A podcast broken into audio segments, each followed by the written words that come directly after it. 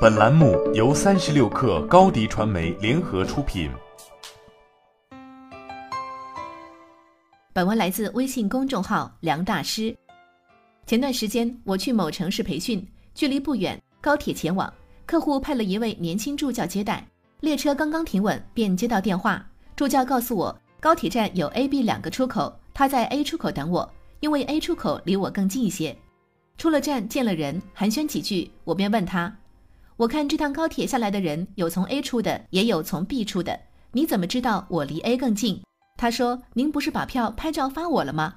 我看您是二号车厢列车的头部，所以离您最近的电梯上来就是 A 出口啊。”我一回想，确实如此。列车中部正好对准车站中央，头部和尾部分别对应 A、B 两个出口。整个培训行程，女孩也安排得井井有条，甚至还给我准备了一个便携式熨斗。因为他知道我入住的酒店没有烫衣服务，而作为一个讲师登台亮相时，服装一定要舒展整洁，这些都是小事吧？可是我接触过这么多助教，这个最满意。他既没热情似火，也没阿谀奉承，仅仅以一种润物细无声的方式，让整个过程毫无卡顿，让对方事事顺意。这就是一种能力，看似平淡无奇，实则百里挑一。就说那女孩，如果拥有不错的专业功底，再具有这种能力。假以时日，大概率会混得不错，因为他拥有很多优秀者的共性。事儿多想一层，活儿多做一步。你身边有不少优秀之人吧？你有没有想过一个问题：他们到底比你强在哪里？是光鲜亮丽的学历，是睿智机敏的谈吐，还是说干就干的作风？可能有这些要素，但应该不是全部。据我观察，这些人最重要的一个共性就是，凡事深想一层，干活儿多做一步。教授兼作家屈家瑞写过他一个学生，数学专业成绩优秀，准备去国外读博士，最终被苏格兰某大学录取，并申请到了全额奖学金。屈家瑞知道这种情况并不多见，问那学生是如何做到的，于是得到这样的回答：我知道很多人申请那学校，而且很多人比我厉害，所以我要做到和他们不一样才行。于是我做了功课，查了资料，得知那学校是下届伦敦奥运会组委会成员。所以我做了一个提案，把英国国家游泳队员的成绩做了一次数学运算，匹配他们历来的成绩、泳衣材质、天气情况、时间因素，推算出谁在奥运会上可能有更好的成绩。屈家瑞很惊讶，问：“这样有用吗？”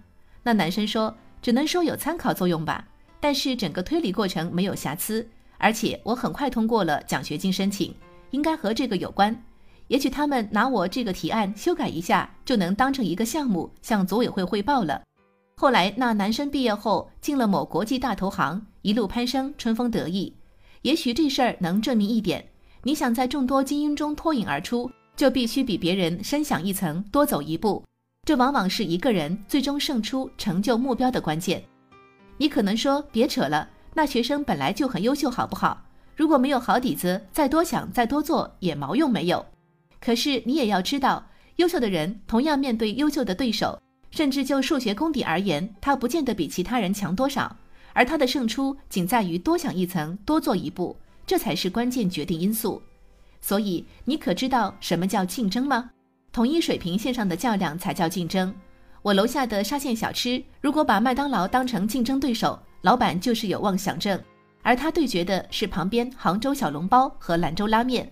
在做好分内事之余，他只需要比这些竞争对手多想一层、多做一步，便能笼络客源、长盛不衰。因此，无论你身在什么行业、处于什么阶段，凡事多想一步、多做一点，就可以成为你的至尊法则。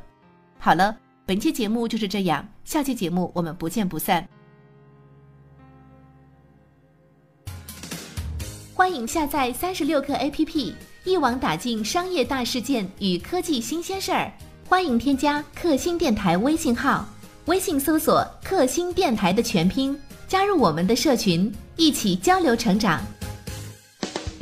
高迪传媒，我们制造影响力，用最专业的态度为企业提供视频、音频全流程解决方案。